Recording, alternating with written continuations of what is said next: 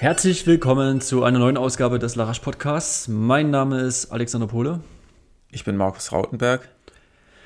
Und wie immer wird der Podcast präsentiert von Regulat Pro Sport, ein Produkt von Dr. Niedermeyer aus München. So, Markus, ähm, freut mich, deine Stimme wieder so entspannt zu hören. Ja, gleichfalls, Alex. Ich hatte auch ein entspanntes Wochenende am schönen Wörthersee in Österreich. Ja, du warst ja also leider. Ich glaube, die Bilder, verhindert. die sahen entspannter aus. genau, ich war verhindert. Ich musste mal auf eine Hochzeit, aber äh, war natürlich gedanklich da bei euch gewesen. Und ähm, also, ja, wie soll ich sagen, gedanklich vielleicht jetzt schon zu viel gesagt, aber so immer mal mit einem Gedanken. Das ist vielleicht die bessere Formulierung. Und hast wieder schöne Bilder gemacht, ja? Ja, genau. Also, es wissen jetzt ja wahrscheinlich die meisten nicht. Am Wochenende war ein äh, Treffen der Misuno-Athleten im Rahmen des Kärnten läuft ähm, Wörthersee Halbmarathons, das ist ja auch ein Viertelmarathon. Und zwar die äh, Misuno-Athletinnen und Athleten, ja, die haben sich da am Wochenende getroffen und ich habe das dann so fotografisch ein bisschen begleitet und Larasch sonst auch ähm, mit Video und so weiter. Und ja, war echt total entspannt, nett, da die ganzen Athleten zu treffen. Ich meine, da kennt ihr vielleicht auch ein paar ähm, davon, zum Beispiel der Tony Tomset von Tübingen, der ist letztes Jahr auch Vize-Marathonmeister, deutscher Meister geworden in 2 Stunden 19. Oder auch der Arthur Beimler, der ist ähm, deutscher Meister jetzt in der U23 über 1500 Meter geworden. Also das sind schon, ähm, um jetzt nochmal zwei zu nennen, echt äh, gute und äh, vor allem auch nette und sympathische Athleten dabei. Ja, und dann haben wir ähm, in, bei bestem Sonnenschein ein bisschen Zeit am Wörthersee verbracht. Und äh, natürlich äh, die Athleten mussten dann ja auch am Sonntag laufen. Naja, und ähm, habe schon mal die Ergebnisse reingeschaut. Ja, äh, ich, ich wusste gar nicht, dass, dass äh, Kärnten läuft so stark besetzt ist, gerade über den Halbmarathon, ne? War eine 61er Zeit. Äh, Der Streckenrekord ist 59 Minuten, dort 59 hoch oder so. Also das ist ähm, jetzt definitiv keine, es ist jetzt keine Strecke, wo man Weltrekord laufen könnte, aber langsam ist er auch nicht. Er hat so ein paar Wellen, aber ansonsten ist es halt von äh, von A nach B und deswegen könnte man wahrscheinlich eh keinen Weltrekord laufen. Aber ansonsten ist die ähm, schon auch flott. Ja. ja. Peter Herzog getroffen, habe ich gesehen. Genau, am Abend davor noch bei der Pasta-Party haben wir noch ähm, Peter Herzog getroffen, der, glaube ich, da 64 Minuten gelaufen ist. Er bereitet ja. sich auf den Berlin-Marathon vor, denke ich. Okay. Gelesen zu haben. Ja, und hat es dann als Vorbereitungsrennen genutzt. Ja, gut, eine 64 ist jetzt auch nicht so in dem Bereich, ne? Ich meine, der ist auch eine 210 schon gelaufen vor zwei Jahren, ja. Ja, aber als Vorbereitungsrennen wahrscheinlich hat er die Woche halt ähm, dann auch gut trainiert und hat sich da super präsentiert. Die österreichischen Fans haben ihn angefeuert und ähm, über die Strecke getragen. Also da war, glaube ich, schon alles ja, in Ordnung. Ich weiß jetzt auch nicht irgendwelche Durchgangszeiten oder sonst was, aber wenn es jetzt ein Vorbereitungslauf war, dann darf man das jetzt auch nicht so hart messen. Ja, hat er ein bisschen Show gemacht? Hast du was gesehen? Ach, ich stand dann nur so 200 Meter vorm Ziel. Da hat, glaube ich, niemand so wirklich Show gemacht. Da wollten dann alle noch um die letzten Sekunden kämpfen. Ähm, okay. Ja. nee, ich hatte ihn nur letztes Jahr bei der Nacht von Hasbergen. Äh, so ein, ja, ein bisschen kleineres Event, aber da war er eingeladen. Und das ging dann so in die Dunkelheit hinein und dann war schon so Start-Zielbereich, also wie es halt so ist, so typischer Nachtlauf, äh, viermal zweieinhalb Kilometer.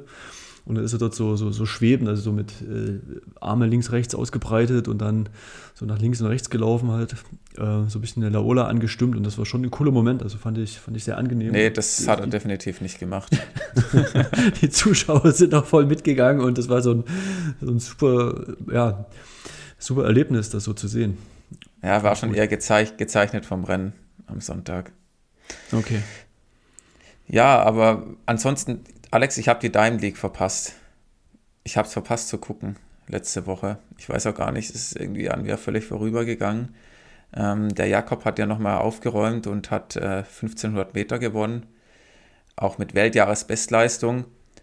Ja. Und weißt du was, der Jakob wurde gefragt, habe ich bei Let's Run gelesen, ob er denn in München das Triple laufen wollte eigentlich. Oder ich weiß jetzt nicht, wie die Gesprächskonstellation genau war. Jedenfalls in dem Gespräch kamen die da drauf, und Jakob hat gemeint, eigentlich wollte er in München bei der EM das Triple laufen, also 1500, 5000 und 10.000. Hm. Aber weil er ja Corona hatte, konnte er nur die 1500 und die 5000 laufen. Aber er hat sich jetzt fest vorgenommen, für die Weltmeisterschaft in Budapest 2023 und für Paris 2024 Olympia, sofern der Zeitplan das hergibt, dort das Triple in Angriff zu nehmen. Das ist natürlich schon krass, weil letzten Endes bei einer EM hätte ich noch gesagt, okay, das hätte jetzt auch in München funktionieren können, weil die Konkurrenz ja nicht ganz so krass ist wie bei einer Weltmeisterschaft gerade im Laufen. Aber bei einer WM das Triple, ähm, ich glaube nicht, dass er da alle drei Strecken gewinnen wird. Was meinst du? Ach, schwierig, aber klar, also das alles dreist zu gewinnen, das ist definitiv nicht einfach. Ich würde es ihm auch nicht zutrauen, ja. Aber gleichzeitig ist der Ansatz und die Story ja schon wieder so toll und, und spannend. Ähm, und es ist auch richtig, ja. Ich meine, du musst ja auch die, die Gelegenheit nutzen, wenn du einmal so die Form hast, dass du dann auch maximal versuchst, ähm, erfolgreich zu sein, ja. Ja, ich finde auch die Story haben schon andere gemacht, ja. Hm? Wer, wer, hat, wer hat das schon gemacht bei einer WM oder bei Olympia 15, 5000 und 10.000? Ja, vielleicht doch niemand, ne? Also ich ja, meine, so, also ich habe müssen wir mal gucken, aber äh, 5000 und 10.000 Mo Farah und so weiter, das hat man ja schon öfters gehabt, aber diese El Gerouge ist eher auch mal 1500 und dann die 5000 genau und genau oder, so rum ja, oder 800 und sagen wir 800 ist eh vor meiner nein, Zeit kenne ich ja nur aus Ergebnissen. Nein, in, er ist in Olympiasieger äh, er ist in Athen definitiv Doppel Olympiasieger geworden, da bin ich mir ziemlich sicher. Ja, ja, aber bei einer Weltmeisterschaft, da bin ich jetzt auch nicht so fest im Sattel, um das sagen zu können. Ich glaube jedenfalls, es gab noch keinen Athlet, jetzt korrigieren mich bitte die Zuhörerinnen und Zuhörer, der bei Olympia 1500, 5000 und 10.000 gerannt ist. Und ich sage mal auch bei einer Weltmeisterschaft nicht. Aber nachher waren es auch schon 10 Stück und ich habe die alle nicht auf dem Schirm. Glaube ich aber nicht. Andererseits, weißt du, wer ihm gefährlich werden könnte? Nächstes Jahr nee, in erzähle. Paris. Du, du hast ja hier wieder die, die Zahlen. Du bist ja auch lange ja, genug Zug gefahren, ja, von daher. Nils, Nils Laros. Also ja. Leute, falls ihr den noch nicht gehört habt, Nils Laros ist der neue Jakob Ingebrigtsen ist ein Niederländer und ähm, der ist im Jahr 2005 geboren, ist jetzt also mhm. erst 17 und hat nämlich tatsächlich den 1500 Meter U18 Europarekord von Jakob Ingebrigtsen geknackt. Der war 3,39,92 und der Nils ist 3,39,46 gerannt. Also eine halbe Sekunde schneller als Jakob als er eben noch U18-Athlet war. Und ich habe jetzt mal geschaut im ähm, IAAF-Profil beim Weltverband, was ist denn Jakob im Jahr 2017 gerannt, also als er dann äh, noch U18 war, und was ist Nils Laros dieses Jahr gerannt? Über 800 hat ähm, Jakob eine 1,49,40 und der Nils ist ungefähr eine Sekunde langsamer, 1,50,46. Und über 1500 hatten wir gerade schon. Über 3000 ist Jakob 8 Minuten und eine Hundertstel gelaufen und Nils 804. Das war dieses Jahr sogar in Blitzhausen, ganz lustig eigentlich. Und über 5000 mhm. Jakob 1335 und Nils 1357. Gut, da würde ich jetzt aber auch sagen, das ist der Jakob da, glaube ich, 2017 irgendwie am Ende der Saison noch im September gelaufen, August, September. Und der Nils halt im Mai und bei dem sind ja gerade auch die Sprünge noch so groß. Wahrscheinlich würde der jetzt auch noch mal schneller laufen als die 1357. Aber ich bin auf jeden Fall gespannt, weil ich meine, überhaupt einen Europarekord, einen U18-Europarekord von Jakob Ingebrigtsen überhaupt zu knacken, das ist schon echter Wahnsinn. Ja. Ja, jetzt weiß man nicht ganz, ne, wie dort 2017 bei Jakob das 1500 Meter Rennen gewesen ist. Oder hast du dich da auch noch informiert? Glaube ich nicht, ne? Nee, das wollte ich aber noch eigentlich machen. Ich wollte noch mal gucken, was das für ein Rennen war. Aber Aha. ansonsten sind die, die also anderen ich, ich stelle schon ich mein, die exakte Frage, ne? Das ist schon Ja, das war schon ne? gut. Aber ich meine, auch über 3000 nur vier Sekunden. Ähm, 5000 in dem Alter laufen die jetzt eh nicht oft. Weiß man jetzt auch nicht, wie das Rennen war. Aber es ist definitiv Jakob hatte da jetzt ja nicht nur schlechte 1500 Meter Rennen letzten Endes, ja. Und im Jahr darauf, 2018, man erinnert sich an Berlin, ist er dann auch ähm, Europameister geworden. Über 1500 und 5000 Meter hat er nochmal einen Riesensprung gemacht. Gerade über die 5000 Meter, da hat er diese 1335 und im nächsten Jahr läuft er dann 1317. dass er auch dann seine Bestleistung in Berlin gelaufen und im Jahr drauf dann 1302. Ähm, weiß man jetzt natürlich nicht, was Nils Laros trainiert. Ähm, wie das genau bei ihm aussieht, das wäre auch mal noch was, um was ich da irgendwie informieren könnte. Hatte ich jetzt nicht gemacht. Ist auf jeden Fall was für die nächsten Folgen, vielleicht mehr über ihn mal herauszufinden. Finde ich auf jeden Fall ziemlich spannend. Ja, das ist der aber trotzdem, wenn, wenn, du das, das, das Niveau mal siehst, jetzt auch über die 5000 und so, das ist halt schon nochmal ein, ein ganzes Stück weg. Aber werden wir sehen, ja. Vielleicht kommt ja dieses Jahr auch nochmal. Ja, ja, klar. Es kann ja auch sein, dass jetzt in der U18 läuft in der 3,39 und dann verbessert er sich nicht mehr wirklich und bleibt irgendwie bei einer genau. 3,35 hängen. Kann, ja, kann auch sein, letzten Endes. Aber trotzdem, de facto ist er erstmal jetzt U18 Europarekordhalter über 1500 Meter vor Jakob Ingebrigtsen. Das kann ihm erstmal jetzt niemand mehr nehmen. Auch nicht der Jakob ja. nicht, der hat auch keine Zeitmaschine. Und der weißt Nils ist, noch, ähm, so, noch kurz, ist ähm, bei der, was war es, U18 EM in Jerusalem hat er nämlich auch äh, der Nils die 1500 Meter und die 5000 waren es, glaube ich, gewonnen dieses Jahr. Ah, okay. Ja. Oder waren es 3000? Ich glaube, nee, das waren 3000 natürlich. 1500 und 3000. Okay. Ja, aber ist ein Name, wir, wir gucken da immer mal drauf. Speziell du, ja? Genau. Ich wollte noch sagen, was mich noch so, weil du gerade äh, Jakob Ingebrigtsen äh, hier mit reingeführt hast, wieder mal, äh, was ist mit seiner Trainerkonstellation? Ja, es gibt ja einen Artikel, hast du, hast du auch gelesen, auf der Süddeutschen Zeitung, können wir hier auch mit verlinken, wo nochmal ganz klar gesagt wird, dass äh, Gerd äh, nicht mehr sein Trainer ist, aber er trotzdem eben auch in München war, weil er da einen anderen ähm, Athleten da betreut, und zwar den Nave, Nave Gilje Nordas, norwegischer Athlet. Mhm. Und ja, äh, jetzt habe ich noch mal reingeguckt, ob es denn oder wann denn die letzte Folge erschienen ist, ja, die, die YouTube-Folgen, wo die Inge ja, Die drehen, glaube ich, nichts mehr, die haben voll Stress. Der Jakob hat ja gemeint, er hat bei der EM mit seinem Vater gar nicht geredet in München. Ja, eben, genau. Und das ist ja jetzt schon acht Monate her. Im Prinzip die letzte Folge war hier Olympiasieg, Tokio und das ist jetzt, ja, wie gesagt, ist vor acht Monaten erschienen. Und seitdem ist eben nichts mehr passiert, ja. Ähm, und ja, also mal gucken, ob es da noch irgendwie eine Fortführung gibt oder wie das Ganze jetzt so weitergeht, ja. Ja, die haben auf jeden Fall richtig Stress im Hause Ingebrigtsen. Ähm, sie haben es ja alle mit ihrem Vater mehr oder weniger da überworfen und das war irgendwie der autoritäre Führungsstil, kann man es ja nennen. Ist ja. irgendwann äh, zum Platzen gekommen und die haben es jetzt da losgelöst. Natürlich weiß man da auch keine Einzelheiten. Jakob wollte bei der EM auch nicht drüber reden. Das kann ich auch voll verstehen. Das hat mit der sportlichen Leistung, mit dem Sport nichts zu tun. Das ist ja eher so ein bisschen ähm, Boulevard. Andererseits, genau, das interessiert uns ja hier im Podcast. das Leichtathletik Boulevard. genau. Ja, da, da gibt es noch zu wenig, ne? Das ist ein bisschen schade. Ja, in Norwegen gibt es da bestimmt, ist da jeden Tag die Zeitung voll mit Spekulationen über Familie Ingebrigtsen und ja, echt geheimen Fotos mit Teleobjektiven aus dem Gebüsch. Na, die Norweger sind ja dann auch geil, ne? dass sie dann halt auch für ihre Sportler halt auch Boulevard eben kreieren. Ja? Ich kenne das ja, Langlauf ist ja Sportart Nummer eins. Mhm. Wenn dann irgendwie so eine Teres Johaug oder was weiß ich, ein Peter Nordhook oder jetzt hier Klebö äh, da immer so, ich meine, Nordhook ist vom Typ ja auch einer, der ein bisschen polarisiert hat und auch ein bisschen extrovertierter ist, die dann irgendwie in, in so der norwegischen Bravo, so, so ein Pendant oder Brigitte oder irgend sowas, äh, dann so halb nackt in dem Sessel und dort die ganzen Goldmedaillen um hat und noch eine, eine Weihnachtsmütze auf, ja. Also so, so solche Fotos gibt es, ja. Aber es ist eben, stell dir das doch mal vor, ich weiß nicht wer, jetzt ähm, Richard Ringer Ich gerade wollte ich sagen, Richard. ich weiß nicht, warum ich gerade auf Richard gekommen bin. Nein, ne, aber weil, weil es jetzt einfach so eine, so eine tolle Leistung war. Oder, oder ähm, Gesa Krause, ja, so ja. irgendwie. Nee, ich will, wenn, dann will ich Richard halbnackt im Sessel sehen mit Goldmedaille. ja, also das, das wäre es. Also da, da kann man noch ein bisschen was nachholen. Ne? Es gibt ja dann immer die, diese Pirelli-Kalender, diese Sportler-Pirelli-Kalender, aber, aber so, so richtig mhm. Boulevard und noch so eine Home-Story und so eine Unterhose und sowas. Das wäre es doch, oder? Gott. Ja, irgendwie schon seltsam, dass sowas dann ja. überhaupt zieht und warum man dann die Leute auch immer ausziehen muss, letzten Endes. Aber gut. Ähm, nee, nicht immer, halt einfach, einfach so, so, ja, ja. so nah dran sein, ja. Also nicht jetzt irgendwie äh, so, eine, so posierend, aber ja. Also ich kann dir das nur empfehlen, fahr mal im Winter. Wenn, ich war nämlich 2011 bei der WM, da war in Oslo die nordische Ski-WM und da gab es dann andauernd solche, solche kleinen Home-Stories.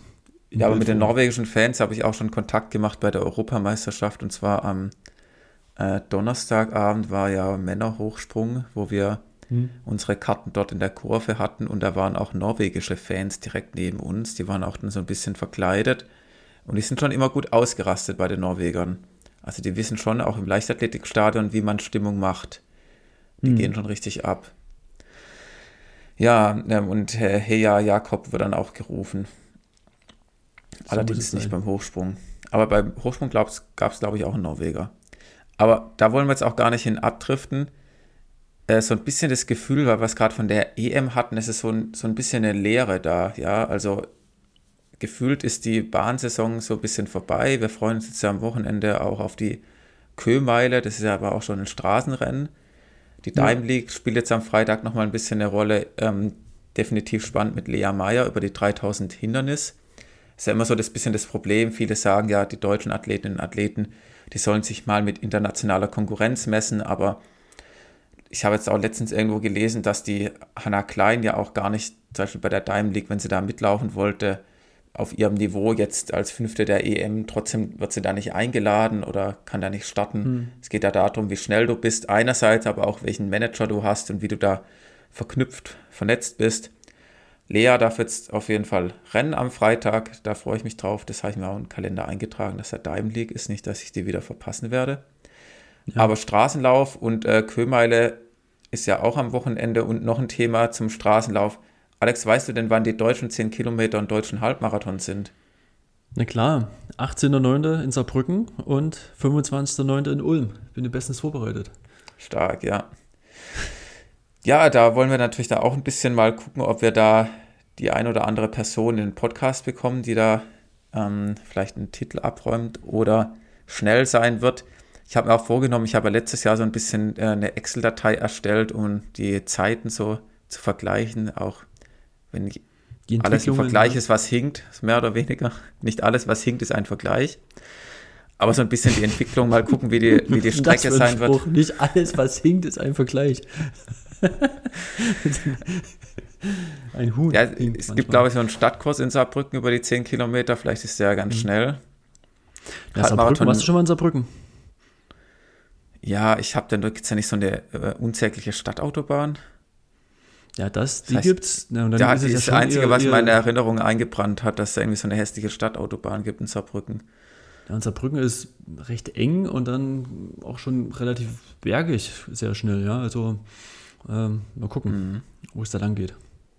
Ja, Titelverteidiger ist ja Nils Vogt über die 10 Kilometer, Samuel Fitwi wurde Zweiter und Richard Ringer Dritter. auch lustig, mhm. Richie Dritter. Ähm, und im Halbmarathon hat Simon Boch letztes Jahr mit Meisterschaftsrekord in Hamburg gewonnen, vor Sebastian Händel und Samuel Fitwi. Ja, und da wollen wir auf jeden Fall auch drüber berichten, vielleicht noch die eine oder andere Statistik mit einfließen lassen.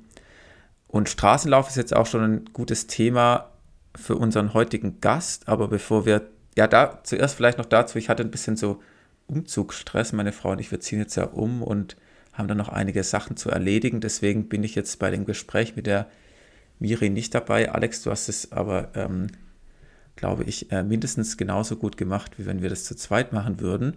Ja, da, da du mir auch nicht immer so viel rein. Nein, äh, alles genau, gut. Also, ja. mit, mit den Umziehen und die letzte Mocky-Folge war ja auch so, dass ich immer ein bisschen hinterher hinge oder hing und die Mocky mich da auch nicht ganz so immer gehört hat und sich dann irgendwie mehrmals entschuldigt hat. Aber äh, von daher war es jetzt mal schön, so ein, so ein normales Zweiergespräch zu führen und ähm, mit Miri, das war auch sehr, sehr, sehr gutes Gespräch. Also könnt ihr euch schon freuen jetzt in wenigen Augenblicken. Genau, und bevor wir zu ihr gehen, haben wir noch den Presenter der heutigen Folge, unseren Werbepartner, und zwar ist das wieder Enduko. Enduko ist eine App, die ihr euch runterladen könnt, die euch KI-basiert einen Trainingsplan erstellt. Und ähm, Enduko hat jetzt auch einige neue Features, die hast du dir mal angeschaut, Alex. Ja, genau. Also ich fand zum Beispiel ziemlich cool, dass was neu war, dass man als Läufer ist man ja trotzdem immer mal mit dem Fahrrad unterwegs. Also das geht mir so, weil ich immer mal so Richtung Arbeit und so weiter äh, da eher aufs Fahrrad steige. Und das ist jetzt mit in dem Trainingsplan berücksichtigt, was, was ich sehr angenehm finde.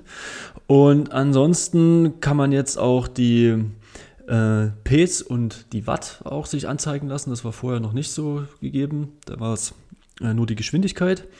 So, und was noch neu ist, klar, die, die Anbindungen, was die Schnittstellen betrifft, der Uhren und so weiter, ist natürlich immer ein Punkt.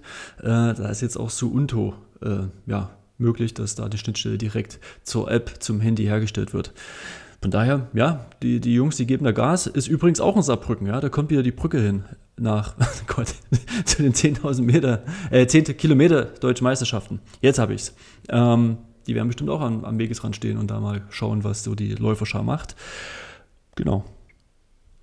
Ja, und äh, wie immer, schaut in die Show Notes nach unserem, ja, nach unserem Rabattcode, den haben wir jetzt ja nicht so direkt, sondern nach der URL, mit der ihr euch bei Enduko anmelden könnt. Ja, und wie ihr schon mitbekommen habt, die App wird immer weiterentwickelt, es wird immer mehr ja, Zeit und Energie da reingesteckt, es noch besser zu machen. Also probiert es einfach mal aus. Die Testphase ist ja dann auch für euch kostenlos. Und ähm, ja, jetzt würde ich mal sagen, schwenken wir rüber zu Miri Datke. Herzlich willkommen, Miriam Datke. Hallo, schön hier ja, zu sein. Äh, danke, danke und danke, dass das, dass das so schön geklappt hat. Ähm, denn ich, ich war ein bisschen am Zweifeln, denn ähm, deine Social Media Aktivitäten sind ja mit Verlaub gesagt jetzt nicht immer so die aktivsten. Umso besser freut es uns natürlich, dass das geklappt hat und du dann tatsächlich auch mal reingeschaut hast, ja, und dann auch geantwortet hast.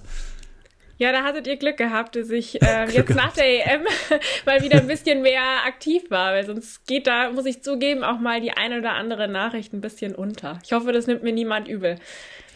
Nein, nein, also wir haben letzte Woche ja auch mit, mit Sabrina Mockenhaupt gesprochen und die hat eine, eine kleine Anekdote erzählt, die geht ja immer mal mit, mit ein paar Leuten laufen und äh, da wurde sie wohl gefragt, Mensch, weißt denn du, was denn mit dem Miriam Datke ist? Also vor der EM war das. Ja. Und da hat sie wohl so ganz äh, entspannt geantwortet, ja, die bereitet sich auf die EM vor und das halt sehr konzentriert und fokussiert, ja, also alles nicht der Rede wert, ja. Ja, ich glaube, das ist nicht unbedingt ein schlechtes Zeichen, wenn ich, wenn ich nicht so äh, aktiv bin auf Social Media. Das kommt halt mal vor, äh, da habe ich vielleicht ein bisschen weniger Lust drauf, aber ist kein ja, aber schon, Zeichen. Aber schon eher ungewöhnlich, oder? Also, ich weiß nicht, äh, ver, verbringst du so, so Seppen dann irgendwelche Zeit vor, vor der Instagram-Story von anderen Leuten oder interessiert dich das auch nicht so? Ähm, mal so, mal so. Also es gibt Phasen, wo ich da einfach ein bisschen aktiver bin und natürlich auch, auch mehr schaue. Aber gerade dann, wenn ich in der Vorbereitung zu so einem wichtigen Wettkampf bin, versuche ich ähm, da nicht so viel reinzuschauen, weil man natürlich da auch äh, sich gerne mal zur Nervosität verleiten lässt und ähm, ich, ja, ich mich dann gerne auch einfach auf mich konzentriere und auf mein Umfeld und ähm, dann schraube ich das manchmal ein bisschen runter. Ah, okay. Ist interessant, ja. Also wenn dann immer, wir kennen ja alle diese Postings, ne, hier Last Session done und irgendwie so Sachen, ja, und well prepared und, und was man halt so, so liest, ähm, das setzt sich so, so ein bisschen unter Druck, wo du dann denkst, ach, das will ich gar nicht lesen, sondern ähm, du willst dich auf dich fokussieren und guckst dann auch nicht so richtig nach links und rechts. Ähm, es ist eher so, dass ich dann nicht so den Nerv habe, mir dafür zu, die Zeit zu nehmen, wenn ich ehrlich bin, dass ich mir halt dann denke, okay, ähm, ich bin jetzt fertig mit der Einheit und dann will ich mir jetzt einfach erholen und äh, irgendwie den Kaffee genießen und die Landschaft genießen oder was auch immer ich halt gerade mache und hm. eben nicht gerade irgendwie am Handy rumhängen und rumdaddeln. Also das muss dann nicht unbedingt sein, ist für mich nicht unbedingt Erholung. Also klar gibt es halt Phasen, wo man mal ein bisschen mehr schaut. Äh, ich schaue mir auch mal gerne lustige Hundevideos an oder sowas. Aber ähm, es muss halt nicht permanent sein und dann kommt es halt auch mal vor, dass ich irgendwie eine Woche nicht, nicht auf Instagram bin. Und dann gibt es ja auch irgendwie noch andere Sachen neben dem Laufen, dass man Zeit mit Freunden verbringt oder halt äh, Studium macht und sowas. Und dann ähm, vergesse ich es auch einfach mal äh, reinzuschauen. Okay, aber finde ich, finde ich stark, also dass du nicht so eine hohe Affinität und Abhängigkeit äh, zu dem Handy entwickelst. Also das ist eher ungewöhnlich, ne? Also ich hätte da auch gern so, so ein bisschen so eine Neigung, ja, weil so ein Handy, du kennst ja das von allen, ist ja so omnipräsent, ja, eigentlich. Also weiter so, lass dich da nicht anstecken. Ja, ich, ich versuch's. äh, und was nimmst du stattdessen, weil du gerade sagst, auch mal, mal ein Buch nehmen oder einfach so dich, dich wirklich dann frei machen und dann dich mit dir beschäftigen. Und du, du studierst da auch noch nebenher, also du hast da kein Problem, dich da irgendwie zu zerstreuen mit anderen Themen. Nee, überhaupt nicht. Also ich finde es äh, ganz im Gegenteil eigentlich ganz angenehm, wenn man dann mal nicht so ans Laufen denkt. Ähm, ich bin auch niemand, der jetzt großartig immer die Leichtathletik-News checkt. Ähm, hm. Es hat jetzt nichts mit Desinteresse zu tun oder so, aber es ist, finde ich, für mich persönlich immer ganz gut, wenn ich mal so ein bisschen Abstand habe, dass ich halt dann mal wirklich einen halben Tag lang nicht übers Laufen rede und auch nicht ähm, allgemein jetzt über irgendwie einen Leistungssport oder so. Und ich finde es dann einfach auch mal schön, eben wenn man mit Freunden was macht, die eben nicht in der Sportszene sind, dass man da einfach mal irgendwo äh, einen Kuchen essen geht und so und das halt wirklich genießt und ähm, ja, halt nicht, nicht über den Sport redet und auch mal über andere Sachen, über Familie und äh, übers Leben einfach allgemein oder halt auch übers Studium. Okay, also finde ich alles sehr, sehr nachvollziehbar. Ähm, ist natürlich dann manchmal in der Konsequenz nicht so einfach, gerade als Profisportler, äh, der du ja auch bist äh, und oder die du auch bist.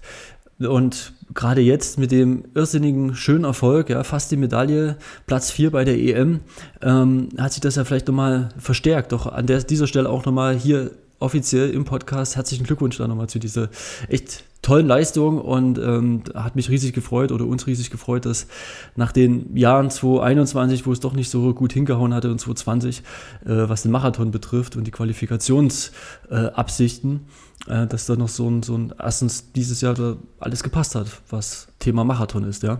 Dankeschön. Ja, tatsächlich war es natürlich in den letzten Wochen ähm, mehr Thema das Laufen, weil natürlich viele Glückwünsche reinkamen und äh, es hat mich natürlich auch sehr gefreut, dass einige Leute, die vielleicht sonst nicht Marathon schauen, irgendwie eingeschaltet haben und fasziniert waren, wie, wie spannend das war und ähm, ich die vielleicht auch noch mal mehr fürs Laufen begeistern konnte. Das hat mich natürlich auch gefreut.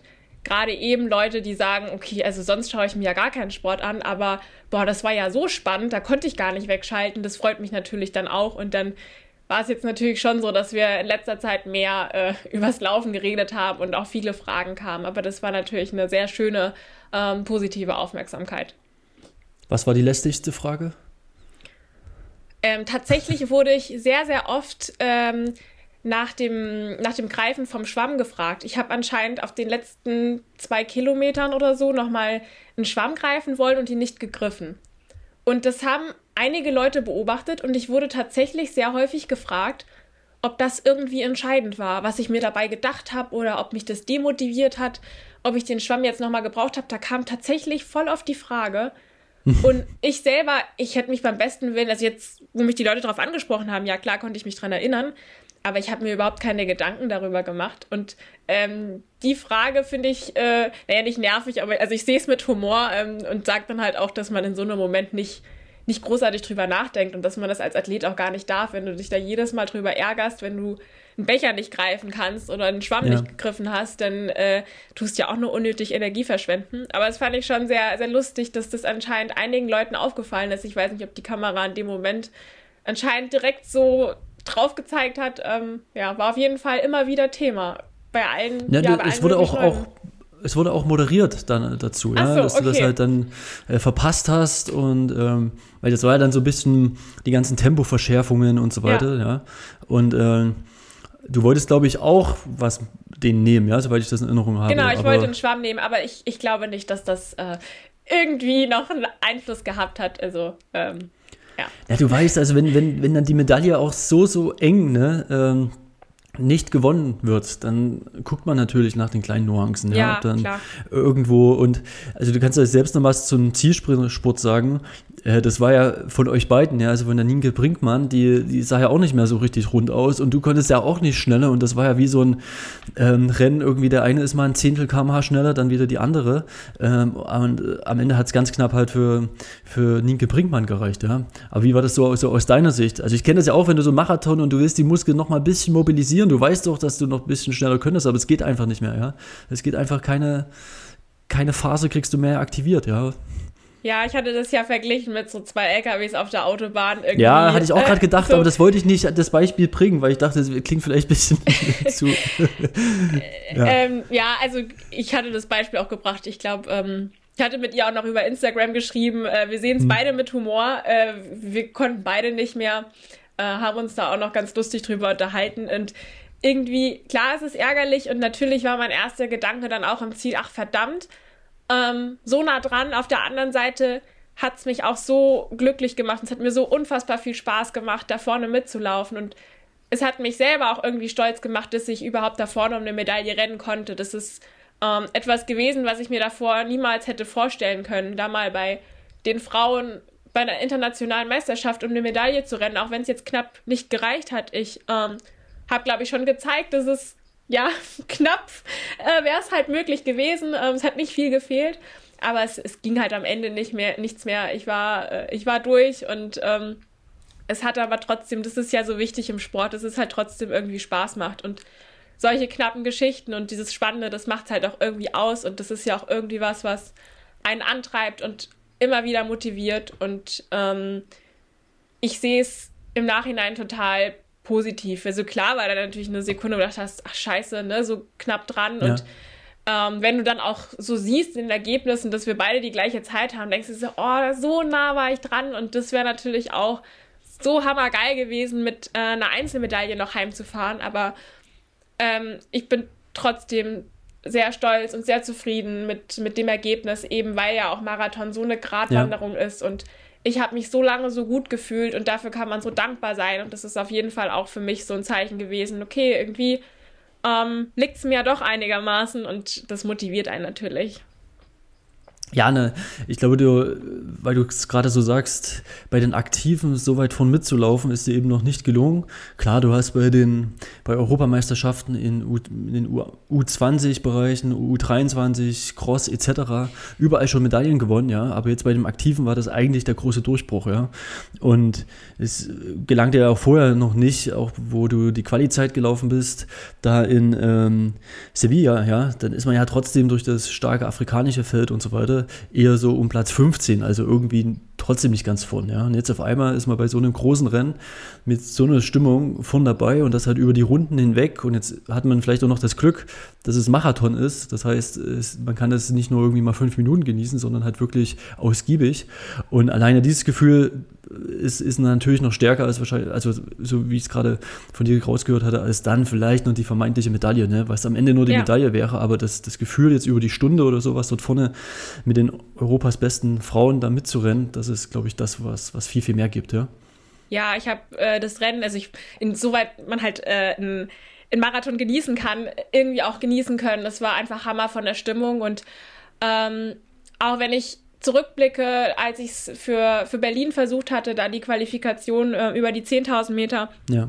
ähm, wo es ja dann leider nicht gereicht hat, ähm, war es für mich auf jeden Fall auch ein großer Schritt, überhaupt mich qualifiziert zu haben. Ähm, auch mit dem Hintergrund von Dresden, dass ich da ja äh, leider nicht an der Startlinie stand und da auch ein bisschen Pech gehabt habe, hast du ja auch schon gesagt. Ähm, ja, war es schon auf jeden Fall für mich äh, ein Erfolg, gesund an der Startlinie zu stehen und eben da vorne mitrennen zu können. Die, die Medaille, äh, die Einzelmedaille wäre natürlich nochmal äh, der absolute Hammer gewesen, aber ähm, Kurt und ich sind halt auch wirklich raus aus dem Wettkampf und hatten eigentlich jetzt, haben jetzt Bock auf mehr auch und wir denken uns, geil, wir können da irgendwie vorne mitmachen und das ähm, ist natürlich auch schön, wenn du das halt siehst, dass dein Trainer dann auch richtig Bock hat und da stolz drauf ist und äh, alle haben so viel mitgefiebert und ähm, das war auf jeden Fall ein sehr schönes Erlebnis für mich. Ja, und man muss ja auch sagen, es gab ja trotzdem die Goldmedaille, ja. Also jetzt nicht so, dass du mit nichts genau, nach Hause gefahren bist. Genau, ich bin nicht leer nach Hause gekommen. Ja, richtig. Und sondern da auch für, für, das, für das Team äh, einen richtig ja, großen Grundstein gesetzt hast, äh, zusammen auch mit deiner Kollegin aus Regensburg, mit Domenika Meyer, äh, war der eigentlich die Garanten da für den, für den Erfolg ja, im Team. Ja, ich denke, das war auch einfach eine eine super Werbung für, für den Marathon und ähm, den Marathon insbesondere in Deutschland. Und das, ja, das, ich werde das bestimmt nicht vergessen, das Ereignis. Also, das war eine Hammerstimmung. Ja. Das kann ich glauben. Wie waren denn die Tage danach? Was hast du dann so gemacht? Ähm, wie gab es die, die Interviewanfragen und die großen Sponsoren, ja, Präsentationen, irgendwelche Meetings etc.? Wie war das? Ähm, das hielt sich glücklicherweise in Grenzen, aber ich glaube, das ist halt auch ähm, so ein bisschen typisch, vielleicht auch für die längeren Strecken. Ähm, dass äh, wir da vielleicht manchmal auch so ein bisschen im Schatten stehen. Gerade Richard Ringer, der hat natürlich, äh, nehme ich mal an, sehr vollen Terminplan gehabt, zu Recht, ne, mit seiner Goldmedaille. Ähm, da war jetzt nicht so viel los. Wir haben natürlich äh, noch fleißig im Stadion angefeuert und dann nochmal auf der Straße bei den Gehern und auch einfach nochmal da so ein bisschen die Stimmung genossen. Das war ähm, auch einfach nochmal ein, ein schönes Ereignis für uns. Und ähm, ja, dann musste ich das Ganze natürlich auch erstmal verarbeiten. Klar gab es dann auch so ein paar Momente, wo man sich gedacht hat, hm, ich war echt so nah dran. Was ist, wenn ich nicht nochmal so eine gute Möglichkeit habe und so. So Gedanken sind ehrlich gesagt mhm. auch aufgekommen, gerade weil natürlich ähm, es bei vielen so ist, dass die erste Äußerung eher ist, äh, ja, tut mir leid, dass es so knapp war oder ne, dass es so Glückwunsch, aber ach, hm, ist ja ärgerlich, was ich natürlich auch voll verstehe.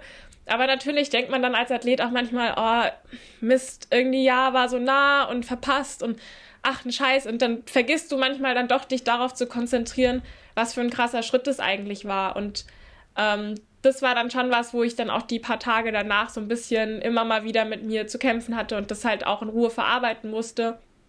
Und ähm, ist ja auch normal, nach so einem Großereignis fällt man vielleicht auch so ein bisschen in ein Loch. Auf einmal ist so der Trainingsplan weg, du kannst dich erholen, was natürlich schön ist, aber irgendwie ist es halt auch ein, äh, ist auch ungewohnt. Äh, gleichzeitig sind auch Semesterferien gewesen und dann weißt du, okay, ich habe jetzt auf einmal richtig frei, nachdem ich halt äh, ein halbes Jahr totalen Stress hatte oder nicht totalen Stress, aber halt so diese Doppelbelastung und ähm, mich so viel darauf vorbereitet habe und dann ist es auf einmal rum und du bist so da und denkst, okay, ja, cool, jetzt ja, ja. brauche ich nicht laufen gehen.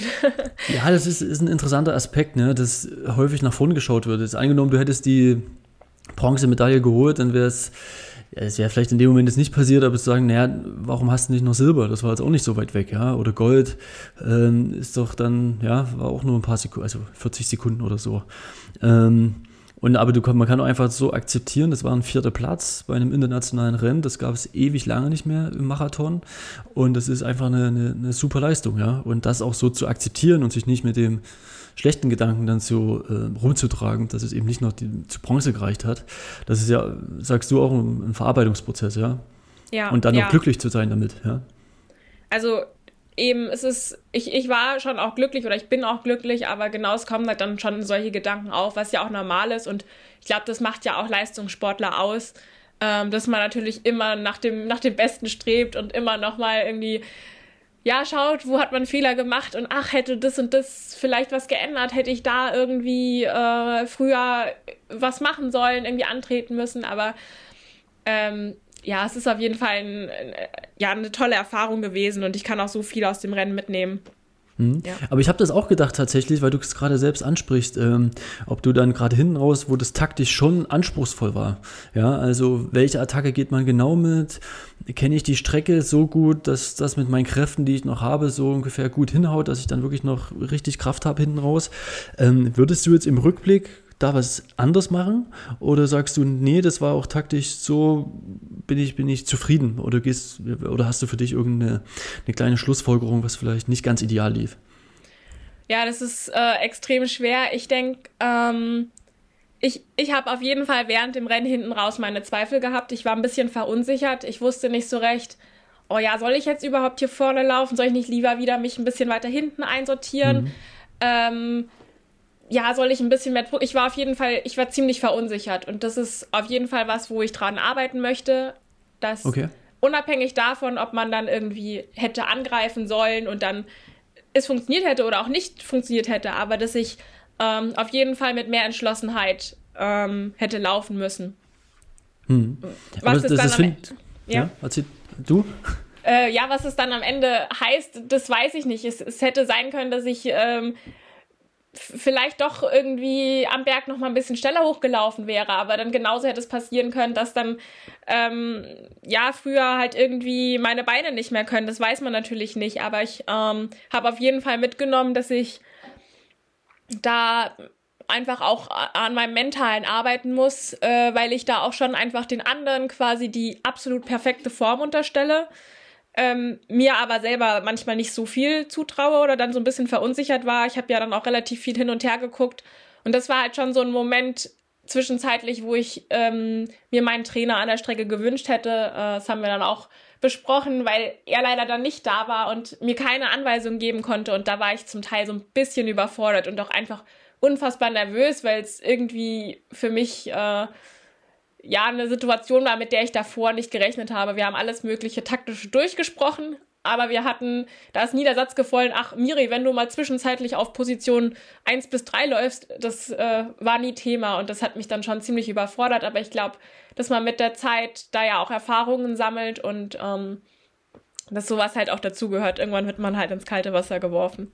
Aber ich, ich finde das gerade sehr, sehr reflektiert, weil ich hatte eine ähnliche Einschätzung auch schon im, vor zwei, drei Podcasts gesagt, dass das dann der nächste Schritt ist, ne? Dort ähm, in solchen Situationen eben auch eine gewisse Klarheit zu haben, ja. Und das ist nicht einfach. Also ich, ich stelle mir das unglaublich schwer vor, ne? Wenn du dir auch nochmal das von Richard anguckst, die letzten fünf, sechs Kilometer, wie, wie klar er dort irgendwie äh, agiert hat, das ist dann ja. schon wieder unglaublich krass, ne? Also das so richtig perfekt einzuschätzen, dass es natürlich am Ende auch so, so gut aufgeht.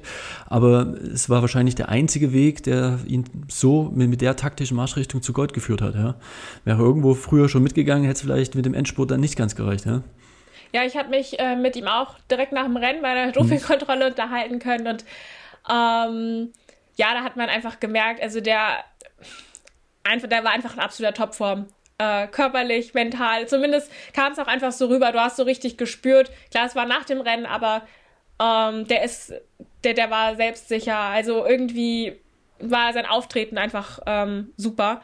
Und mhm. das ist aber, glaube ich, schon was, wo man dann irgendwie Erfahrung braucht und das, das kommt dann mit den Rennen. Ich hoffe auch, dass ich äh, das irgendwann mal so aufbauen kann, aber ja, es ist äh, mein zweiter beendeter Marathon und ähm, deswegen, ja, es jammern nee, auf hohem Niveau auch irgendwie, aber es ist wichtig, dass man sich drüber Gedanken macht, ja. Absolut.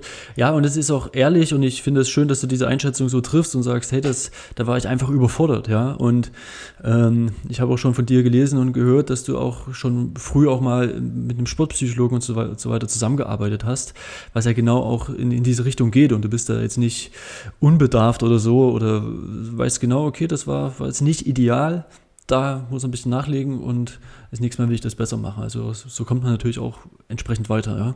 Was, was Starkes, finde ich gut.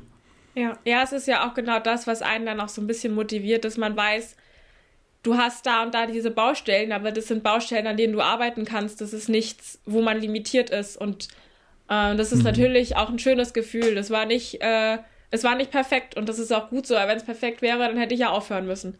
Und ähm, ist, ist das immer noch dein Spruch? Ja, habe ich auch schon mal gehört. Ja, ich sag, also wenn ich mal das perfekte, also wirklich das perfekte Rennen habe, ja, dann muss ich aufhören, weil dann, also wenn ich rausgehe und sage, ich hätte nichts besser machen können, nichts in mhm. der Vorbereitung, nichts im Rennen, ähm, ich glaube, dann, dann ist halt wirklich der Punkt, wo ich für mich sagen würde, okay, dann muss ich jetzt hier das, das ist schön, dann höre ich jetzt hier auf, weil ähm, ich glaube, das zumindest für mich auch immer so ein Antrieb ist, ich gehe eigentlich immer aus den Rennen raus und mache mir drüber Gedanken, was ich besser machen könnte und das ist auch das, was mich dann halt irgendwie antreibt. Aber ich weiß nicht, wie es mir gehen würde, wenn ich rausgehe aus einem Rennen oder auch aus einer Vorbereitung für ein Rennen und sage, ja, ich habe alles super gemacht, alles perfekt. Ähm, hm. Wird ja, mir schwer vielleicht, fallen. Vielleicht gibt es das auch gar nicht so, dass das wirklich das perfekte Rennen. Äh, das glaube ich auch nicht. also würde ich nie aufhören. Nee, aber, aber ich, ähm, will jetzt, ich, will jetzt, nicht für die Aufklärung sorgen an der Stelle, aber ähm, es ist trotzdem ein schöner Antrieb, ähm, so perfekt wie möglich ein Rennen zu gestalten, ja. Und ähm, das, das ist ja auch schon so wunderbar, ja. Also sich damit zu pushen, ja. Aber du hast jetzt gerade äh, selbst auch noch ein schönes äh, Stichwort gebracht, Vorbereitung. Wie, wie gut lief denn die Vorbereitung? Weil man, wir haben es ja gerade eingangs gesagt, du hast da nicht viel verlautbaren lassen, ja? Ähm, ja, die Vorbereitung war eigentlich ganz gut. Ich hatte leider immer mal wieder Probleme mit meinem, äh, mit meinem Fuß. Ich habe ja da an der ähm, Achillessehnenansatz äh, eine Entzündung gehabt und das ist irgendwie so ein bisschen wieder aufgeflammt. Deswegen hat man mich auch nicht so auf der Bahn gesehen. Und ähm, dann musste ich es halt schaffen, irgendwie eine Marathonvorbereitung zu machen und das irgendwie gleichzeitig auch in den Griff zu kriegen. Und das ist eigentlich ganz gut gelungen, aber man konnte natürlich nicht unbedingt alles zu 100% umsetzen. Und ähm, das, ja, das Marathontraining, das tut meinem Fuß tatsächlich besser als, als die Bahn leider. Ähm, was gut für einen Marathon, aber irgendwie schade für die Bahn ist. Ähm, aber es war halt schon so ein Punkt, wo ich halt dann auch immer mal wieder Rücksicht nehmen musste. Äh, ansonsten hat es schon ganz gut funktioniert. Und ja, also, äh, ja. Ich meine, du bist ja auch eine Läuferin, die auch immer mal so ein bisschen schwankend ist, was so die Wochenumfänge betrifft und auch viel genau. aufs Gefühl achtet. ja. ja. Also äh, weder Pulsgurt noch irgendein, klar hast du GPS-Uhr hast du dran oder hast du die mittlerweile auch noch reduziert? Äh, GPS nee, irgendeine Uhr brauchst du ja, ne? Eine Zeit ja, ja. wäre schon noch gut.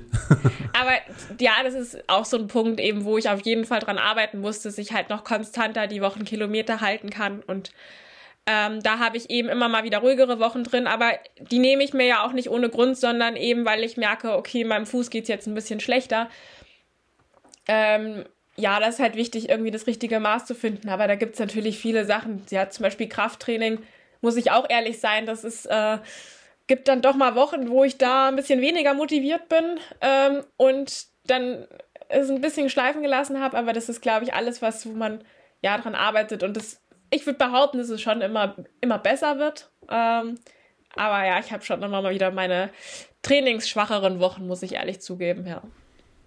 Würdest du sagen, das war trotzdem die beste Vorbereitung auf den Marathon? Also die zwei, also du hast jetzt erst zwei gemacht. Die beste ah, nein, also nee, du hast ja schon mehrere gemacht, jetzt muss ja. ich wieder anders sagen.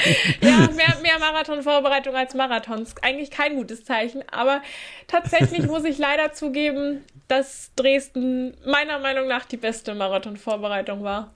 Und das war die erste, ja? Ja, es war die erste. Also, ja, aber ich, ich weiß es auch nicht. Vielleicht ist es auch so, dass man sich das irgendwie dann auch so ein bisschen eingeredet hat und es halt jetzt ja auch äh, ein bisschen zurückliegt und man natürlich das anders einschätzt. Ähm, ja. Ich muss aber zugeben, dass ich, äh, dass es vor Dresden schon ein anderes Gefühl war wie vor Valencia oder Sevilla. Man hatte natürlich auch irgendwie einen anderen Druck. Also Marathonlaufen war halt schon mein Traum, als ich mit dem Laufen angefangen habe. Da war für mich klar, ich möchte mal einen Marathon machen. Und dann ja, lief die Vorbereitung halt so gut und dann ganz kurz vorher mit so einer Verletzung, die ja dann auch einfach nur zur falschen Zeit kam. Also ich war ja nach drei, vier Tagen wieder fit, aber es waren halt die falschen drei, vier Tage. Ähm, das hat mich schon ziemlich getroffen und auch so ein bisschen demotiviert und es war halt einfach so, scheiße, vielleicht ist es halt dann, keine Ahnung, kannst es halt irgendwie doch nicht. Und dann, klar, mit Valencia, das, das mit den Bauchkrämpfen, dann bist du natürlich mit noch mehr Druck nach Sevilla gefahren. Also ich habe gleich nach Valencia zum Kurt gesagt, okay, ich will ich will es nochmal machen, das kann ich so nicht stehen lassen. Ähm, auf der anderen Seite war halt auch klar, ich ähm, bereite mich jetzt für den dritten Marathon vor. Bei einem stand ich nicht an der Startlinie und bei dem zweiten bin ich nicht ins Ziel gekommen. Und das dann natürlich so ein bisschen der Druck halt auch wächst. Und ähm, ja, das war dann. Ja, also kann ich gut, gut verstehen. Und ähm, und auch als Außenstehender, ne, wenn, was wir ja in dem Moment sind, äh, wirkte das natürlich auch, du hast dich in Dresden versucht, natürlich für Olympia zu qualifizieren. Ja, das ging schief. War natürlich auch in Dresden, waren, waren blöde Bedingungen, hast du auch selbst schon so eingeschätzt. Es ist gar nicht so klar, ob das so gut gelaufen wäre, wie beispielsweise jetzt bei Simon Boch oder so. Ja, nee, ganz, ganz sicher nicht. Da bin ich mir sicher. Der Simon, der hat es da erste Sahne gemacht und der kann genau. sowas auch. Also das, ja, das hätte ich nicht ansatzweise so rübergebracht, ne? Ja, aber es hätte vielleicht auch trotzdem gereicht für, für, für eine schnelle Zeit oder für eine entsprechende Zeit, um sich für Olympia zu qualifizieren. So, dann kommt das nicht. Dann ähm, bist du auch nicht mehr ausreichend fit geworden, um vielleicht nochmal einen zweiten Versuch dann zu wagen. Ja, das war dann im Prinzip raus und das Zeitfenster war dann geschlossen. Dann hast du es ja nochmal über die Bahn probiert. So, und ähm, was auch nicht ganz geklappt hatte. Also das war ja schon irgendwie doof, ne, mit diesen Hin- und Her jonglieren. Und das sah auch von außen dann, ich will jetzt nicht sagen, irgendwie ein bisschen unglücklich, ne, sag mal unglücklich sah es vielleicht aus, ja, dass das dann die Strategie nicht ganz aufging, ja. Ja. Ja. Und klar, du kannst jetzt so ein Ja sagen, aber das ist natürlich für, für dich als Sportlerin, die, die, die voll drinsteckt, ich kann mir nur ein unglaubliches Mitgefühl entwickeln, für, für, wenn es so läuft, ja. Aber war natürlich auch eine sehr risikoreiche Karte, die ihr da gespielt habt, ja. Ja, es ist auch, ich weiß nicht, ob es äh, auch so vernünftig war mit, mit Sevilla. Also, das war, ja. glaube ich, weniger eine Vernunftsentscheidung als einfach, also ich habe das ja wirklich am gleichen Tag, paar Stunden nach dem Rennen, habe ich gesagt, das, nee, also war natürlich schon auch eine emotionale Entscheidung, aber ähm, wir machen den Sport mit so viel Leidenschaft und ja, wenn dann die Motivation da ist und du halt sagst, du möchtest sowas nicht stehen lassen, ich hätte nee, da, da wäre ich echt angepisst gewesen, wenn ich, hm. wenn ich dann nicht ich, gleich nochmal eine Möglichkeit gehabt hätte. Ja, ich, ich meinte auch nochmal, dass mit, mit, mit Dresden und dann von Dresden nochmal wieder auf die Bahn zu gehen, um die Olympia-Quali dann doch nochmal zu schaffen. Ähm, ja, eigentlich war es schon so, dass wir vor Dresden gesagt haben, wir machen die Vorbereitung so, dass ich auch Bahn laufen kann. Ja, okay. Das war eine Grundbedingung und der Kurt hat auch das Training so gestaltet, dass das an sich möglich äh, gewesen ist. Also, dass es jetzt nicht in, in Stockholm geklappt hat, das ist nochmal ein anderes Thema.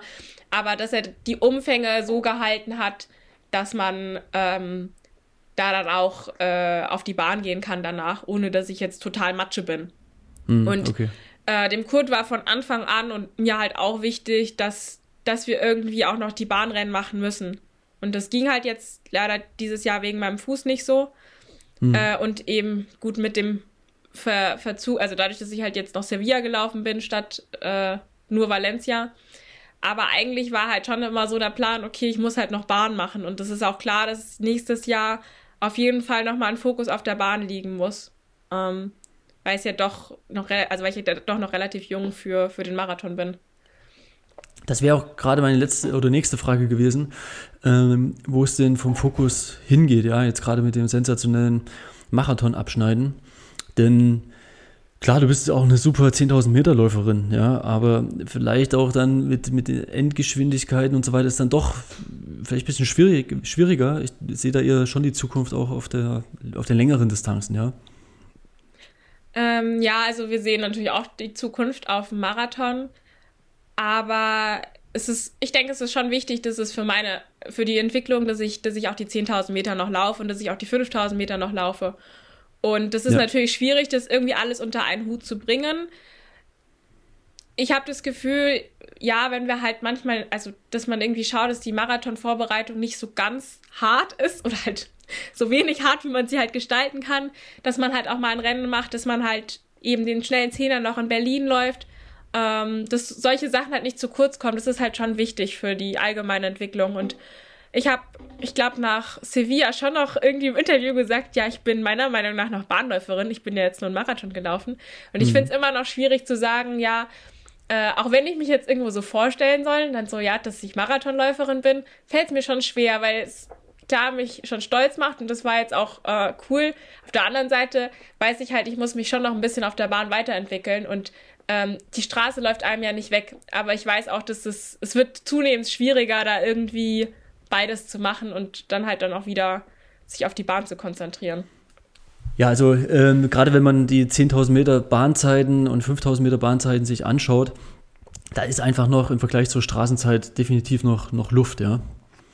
Ja, äh, auf jeden Fall. Also ich habe es jetzt auch beim, beim Zehner in Berlin gemerkt, äh, da bin ich äh, hinten raus auch relativ schnell gelaufen, wo man dann sich schon gedacht hat, auf den letzten fünf, hm, kann eigentlich nicht sein, äh, dass, dass es dann auf der Bahn nicht schneller geht, aber da haben, haben halt dieses Jahr hat es halt bei mir an Rennen gefehlt. Das hat nicht, nicht funktioniert. Ich hoffe natürlich sehr, dass ich da irgendwie nächstes Jahr nochmal nachlegen kann. Ähm, aber ich finde, ich sehe dann halt auch selber, dass das Marathontraining bei mir schon gut funktioniert und dass ich da unfassbar viel rausnehme, auch einfach für die Zehen. Und äh, das ist, glaube ich, schon ein ganz gutes Zeichen und äh, das macht natürlich dann auch viel mehr Spaß. Ja, glaube ich dir, ne? Also jetzt hier nochmal 10.000 Meter Bestzeit 31, 33, ja, und äh, da bist du 5 Zentimeter gerade, äh, 5 Zentimeter, 5 Sekunden schneller als über die 10 Kilometer Straße, ja. Also ähm, da, da sollte noch ein bisschen Luft sein, da hast du schon recht, ja. Ja, ja, ich hoffe. Hast du dir da irgendwie eine Zielzeit gesetzt, wo du sagst, das, das wäre so der, der Traum? 10.000 Meter unter 31? Mm, nee, da habe ich tatsächlich mir keine Zielzeit gesetzt. Aber äh, ich bin da auch immer so ein bisschen schlecht in sowas. Also ich setze mir relativ selten irgendwie so richtig Zielzeiten. Meistens ist es so, dass sich sowas aus dem Gespräch mit einem Kurt ergibt und ähm, er mir dann meistens dann irgendwie sagt, ja, hier das und das kannst du machen. Und dann ist es schon so, dass ich mir denke, okay, ja gut, wenn du mir das zutraust, dann will ich das auch umsetzen. Ich bin aber richtig schlecht, was so das Einschätzen von Zeiten anbelangt und ähm, ja, setze mir, ja. ich habe das ähm, im Jan Fitschen Podcast gehört. Da ging es ja darum, irgendwie Splitzeiten vom Sevilla-Marathon und keine Ahnung. Du hast gesagt, hier, du bist mit Simon Stützle schön gerannt, das war gut und mehr weißt du nicht. Und, und Kurt äh, dann auch immer sagt, Mensch, das kann doch nicht sein, dass du dir die Durchgangszeiten nicht mal merkst oder so. Aber das, ähm, ja, ist eben so, ne? Das klingt irgendwie so verrückt oder für Außenstehende. Ich bin auch immer sehr zahngeprägt. Jetzt war ich gerade ein bisschen, äh, was die Zahlen betrifft, ein bisschen irritiert zwar, aber ähm, kann mir sowas von alleine relativ gut merken. Und, aber genauso muss es ja Leute geben, die das nicht so können, ja. Also völlig auch verständlich. Ja, also ich bin eben schon eher so eine Gefühlsläuferin und ich, ja, ich kann mich da einfach nicht so für begeistern, für das, für dieses ganze Zeitending. Also ich kann mich schon für die Rennen an sich begeistern, aber ich habe da eigentlich gar keinen Bock drauf, dann da irgendwelche Zwischenzeiten auszurechnen. Also ich frage dann halt den Kurt, ja gut, was, was soll ich angehen? Oder am allerbesten ist es halt, wenn ich äh, einen Tempomacher habe oder einen Trainingspartner, der mit anläuft und dann ist halt einfach nur die Anweisung, ja, hier lauf einfach da und da mit. Und dann schau, wie lange du mitkommst oder sowas. Aber so macht es mir halt auch viel mehr Spaß, als einfach nur irgendwie die ganze Zeit auf die Uhr zu gucken und dann immer diese Zeiten zu hören. Das ist auch was, was mir in Stockholm zum Beispiel extrem schwer gefallen ist, weil das war so ein Rennen, wo man halt irgendwie nur gefühlt nach so einer Zeit gelaufen ist und das hat mir überhaupt keinen Spaß gemacht. Ja, das ist auch eine schöne Erklärung, denn du neigst ja auch dazu, äh, manchmal auch sehr, sehr forsch anzugehen. Und äh, da gab es ja auch schon so, so Marathon-Sachen, gerade in äh, Valencia, ja, wo du dann ausgestiegen bist, da bist du ja auch famos angegangen. Aber du sagst halt, ey, wenn es halt mich bockt und ich bin traurig gut drauf, why not, ja? Ja, es ist natürlich auch sehr gefährlich. Also es, ich, ich würde ja, jetzt auch niemandem raten, es so zu machen, aber äh, ich, ich kann es halt auch nicht anders. Also so, deswegen ist es halt für mich so der einzige Weg. Und manchmal ist es, glaube ich, auch ein Stück weit so ein Selbstschutz. Ähm, weil ich tatsächlich dann, wenn es halt darum geht, wenn Leute am Spekulieren sind oder irgendwelche Zeiten hochrechnen, kann ich gar nicht mitreden. Und ja. ich glaube aber manchmal ist es halt auch so ein Schutz, weil es natürlich immer leicht ist für Leute zu sagen, ah ja, wenn du das und das stehen hast, ja, dann kannst du die 10.000 Meter eigentlich so und so schnell rennen, aber so leicht ist es nun mal nicht im Sport. Und ähm, vielleicht ist es manchmal ganz gut, dass man dann in dem Moment sagen muss, pff, keine Ahnung, ich versuch's ja. einfach oder ich weiß nicht, was ich mache oder so. Dass es manchmal einen sogar ja so ein bisschen schützt vor dem, vor dem Druck. Mhm, interessant. Also kann ich mir auch gut vorstellen. Ähm, und wenn man da mal zu deinen ganzen Trainingskollegen nach Regensburg blickt, äh, gerade auch die, ja, ich glaube, die sind ja alle sehr, sehr zeitorientiert, ja. Wahrscheinlich bist du da eine absolute Ausnahme, oder? Ähm, ja, ja. Tatsächlich sind die anderen da alle deutlich, deutlich fitter und machen das auch gerne.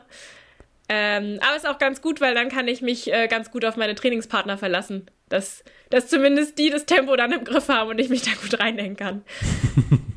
Klar. Ähm, kommen wir auch nochmal, du hast jetzt schon immer den, den Namen Kurt gesagt, also Kurt Ring, dein Trainer. Äh, würdest du sagen, dass das ist auch eine, eine ganz besondere ja, Beziehung und ein ganz, ganz, ganz tolles Trainer-Sportler-Verhältnis? Ja, auf jeden Fall. Also es war, ähm, ich, mir ging es ja eine Zeit lang nicht so gut in Berlin, äh, verletzungstechnisch und äh, war da ja auch äh, lange Zeit am Zweifeln, ob ich das alles weitermachen soll. Und ähm, da hat mir der Kurt halt enorm geholfen und hat mich halt so ein bisschen aus diesem Loch geholt. Und ich glaube, an sich äh, funktioniert die Zusammenarbeit ganz gut. Klar, wir haben auch immer mal wieder unsere Konflikte, aber ich glaube, das macht es halt auch aus, dass wir äh, beide auch mal gut diskutieren können, uns auch mal ordentlich in die Haare kriegen ähm, aber am Ende ja irgendwie am gleichen Ziel arbeiten und ähm, dass der Kurt halt einfach mit enorm viel Leidenschaft dahinter ist und äh, ja, da einfach äh, so viel Zeit und ja, auch Liebe in diesen Sport steckt und ähm, das merkt man natürlich auch als Athlet. Ja, ich hatte mich jetzt auch in Vorbereitung des Podcasts auch nochmal ein bisschen mehr mit dem, äh, mit der Unterkunft in Regensburg, mit dem Athletenhaus beschäftigt und auch nochmal, ähm, ja, versucht, ein paar Statements und so weiter von Kurt da rauszubekommen und äh, hatte auch nochmal einen Podcast von dir angehört, wo du das so ein bisschen anreißt und was ich aber sehr erstaunlich fand, äh, was so ein bisschen durchkommt und du kannst mich gerne korrigieren, wenn ich da einen falschen Schluss ziehe, äh, dass das nicht nur einfach eine Unterkunft ist, sondern es auch so gedacht ist, dass ihr als Athlet euch dort auch ja, menschlich entsprechend weiterentwickelt. Ja? Also dass es nicht nur so ist, okay, ihr könnt trainieren, äh, ihr habt dort, wie gesagt, eine günstige Unterkunft, in der Trainingsgruppe kurze Wege, alle unter einem Dach, sondern es gab zum Beispiel, oder es gibt einen, einen Garten, der gepflegt werden muss. Ja? Also wirklich so ganz normale, lebensnormale äh, Umstände, die dort eben auch in dem Sportleralltag äh, funktionieren sollen. Ähm, würdest du das so unterstreichen oder würdest du das auch so zustimmen, den Eindruck, den ich da gerade so geschildert habe? Ähm, ja, also ich wohne jetzt nicht mehr im Athletenhaus. Äh, an dieser Stelle Grüße an alle derzeitigen Bewohner, die den Garten okay. pflegen dürfen. Die, die. Ähm, also ja, klar, man hatte natürlich auch andere Verantwortung. Und äh, das Zusammenleben in dem Athletenhaus hat mir auf jeden Fall unfassbar viel geholfen, äh, überhaupt den Schritt zu wagen, nach Regensburg zu ziehen, weil es halt eben äh, wirklich eine, eine Wohngemeinschaft war und ähm, wir viel Zeit miteinander ver verbracht haben und uns auch gegenseitig motiviert haben im Training, aber halt auch allgemein, äh, zum Beispiel auch im Studium. Und natürlich ist der Kurt äh, glücklicherweise niemand, der jetzt einfach sagt, ja, Hauptsache du läufst schnell, alles andere ist ihm scheißegal. Mhm. Mhm klar, am Ende hängt das ja auch alles zusammen, dass er halt sagt, du musst irgendwie ja auch dein, dein Leben in Ordnung haben und du musst halt irgendwie allgemein ähm, der, der kurz sagt, äh, gerne mal, Miriam, du hast blaue Punkte auf der Nase. Und damit meint er halt, dass ich, dass ich gerade irgendwie mit einem Gedanken woanders bin oder irgendwie es mir halt scheiße geht. Und da achtet er halt schon drauf. Gerade äh, bei mir, der es halt irgendwie schwerfällt, sich voll auf die Zeiten zu konzentrieren, ähm, kommt es halt schon auch mal vor, dass wenn ich halt einen schlechten Tag habe und irgendwie Privatstress habe oder in der Uni Stress habe oder so, ich einfach im Training nicht die volle Leistung bringen kann. Und das natürlich wichtig als Trainer, das zu sehen. Und das weiß ich halt auch sehr zu schätzen, dass er dann auch mal sagt, okay, ähm, ja gut, dann müssen wir jetzt irgendwie ruhiger machen. Oder auch genauso sagt an dem Tag, Miriam, du musst es jetzt hier durchziehen und du kannst jetzt hier nicht einfach stehen bleiben oder wie auch immer. Und ähm, dass er da schon ein gutes Gefühl für uns Athleten hat. Okay. Ja, heißt, heißt ja auch, dass er ja, das, das Umfeld und so weiter nicht einfach ignoriert, dass er dem ein gewisses Gewicht beimisst. Ähm, hast du vielleicht auch schon von anderen Trainern erlebt, dass die da im Prinzip wenig Rücksicht nehmen, sondern sagen, okay, jetzt heißt zwei Stunden Training und danach kannst du dich eben wieder um deine privaten Angelegenheiten kümmern, aber jetzt die, in den zwei Stunden hat das eher jetzt weniger zu tun oder spielt weniger eine Rolle? Ja, ich glaube, dass es ähm, jetzt auch für Kurt natürlich leichter ist, sich äh, voll und ganz auf die Athleten zu konzentrieren und halt auch das ganze Umfeld zu betrachten, weil er natürlich auch mehr Zeit hat. Er ist äh, nun mal mittlerweile Rentner und kann sich da kommen, voll und ganz darauf konzentrieren. Viele, äh, viele Trainer sind natürlich auch anderweitig berufstätig und ähm, kann ich natürlich auch voll verstehen, dass dann auch nicht jeder Trainer die Zeit hat, sich da mit jedem Athleten und all den Problemen zu beschäftigen. Und ähm, natürlich ist es auch manchmal anstrengend. Also wir haben uns auch genauso schon in die Haare gekriegt, weil Kurt meinte, da und da zu sagen, das ist jetzt zu viel Stress. Zum Beispiel bin ich jetzt noch in der Marathonvorbereitung umgezogen. Hm. Ja, da war der Kurt nicht so begeistert. Aber das ist halt auch was, wo wir dann auch drüber diskutieren. Und äh, ja, das anderer Trainer wird sich darüber gar keine Gedanken machen. Und natürlich ist es richtig, dass ein Trainer dann auch sagt, ja, also so vernünftig war das jetzt nicht. Ja. Ja, verständlich, aber insgesamt die Idee ähm, des, des Athletenhauses richtig und, und gut und ähm, es sollte vielleicht mehrere Standorte so geben, die das so in einer ähnlichen Art und Weise geben, gerade weil der Langstreckenlauf eben nicht so gefördert wird. Wir, wir mal sehen, was jetzt durch die tollen Erfolge passiert, aber äh, auf jeden Fall ist das ein Konzept, was, was aufgeht, ja. Ja, auf jeden Fall ist es halt auch ein großer Unterschied zu den normalen Wohnheimen. Also ich habe ja auch eine Zeit lang in Hohenschönhausen gewohnt. Das ist halt einfach, du bist halt in einem Wohnheim und du bist halt, du hast halt dein Zimmer, du hast bist halt so ein bisschen abgetrennter. Du bist natürlich auch mit anderen Sportarten zusammen, was ja auch interessant ist. Hm. Aber es ist weniger ein Gemeinschaftsgefühl. Das ist natürlich was anderes, wenn du in einem Haus wohnst mit Leuten, die in deinem gleichen Team sind und die gleiche Sportart machen. Das ist natürlich, äh, ja, einfach nochmal eine andere, ein anderes gemeinsames Leben. Ja, absolut. Ähm, wo bist du hingezogen? In Regensburg? Ja, ich wohne jetzt, äh, ja, ich wohne jetzt in Burg-Weinting. Ich habe äh, schon Stadt am Hof und im Regensburger Westen gewohnt und jetzt wohne ich in Burg-Weinting. Ah, also du warst schon, bist schon länger da aus dem Athletenhaus äh, raus. Ja, ich bin schon länger raus, ja. Okay. Ich wurde dann gefühlt zu alt dafür. okay. Na, na, gut, aber definitiv Regensburg nach wie vor dein Trainingsmittelpunkt und das wird jetzt auch die nächsten Jahre so bleiben, nehme ich an. Ja, also ja, solange es das alles gibt schon, ja. Na, ich meine, du hast ja schon gerade gesagt, ne, die, die Pläne und die Lust auf, auf die nächsten Schritte, die, die sind bei dir und bei Kurt auf jeden Fall geweckt und ähm, das heißt, jetzt, jetzt werden größere Ziele angegangen, ja. Und wenn man so schaut, was 2023 und 2024 schon wieder los ist, ja, da sind das jetzt hier zwei Jahre, die, die ja, aus sportlicher Sicht schon wieder ja, ja, tolle Ereignisse liefern, ja, oder, oder terminiert haben, ja. Ja, das äh, geht ja wieder alles rum wie im Flug und natürlich ist jetzt ähm, schon im Hinterkopf, dass man sich für die Olympischen Spiele qualifizieren möchte. Das wäre natürlich ein großer Traum. Ja, und das, weißt du schon über welche Distanz, also was du machen wirst?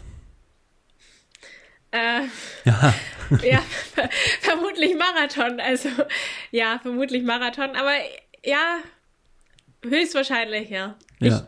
Ich, ich würde es aber schon gern nochmal über die 10 versuchen und ich will mich da ja auch weiterentwickeln. Und ich würde es jetzt auch nicht total ausschließen, dass ich dann sage, okay, irgendwie würde ich das auch gerne machen. Ähm, aber ja, höchst, höchstwahrscheinlich wäre Marathon eher so mein Favorit. Und, und was die Halbzeit betrifft, Paris?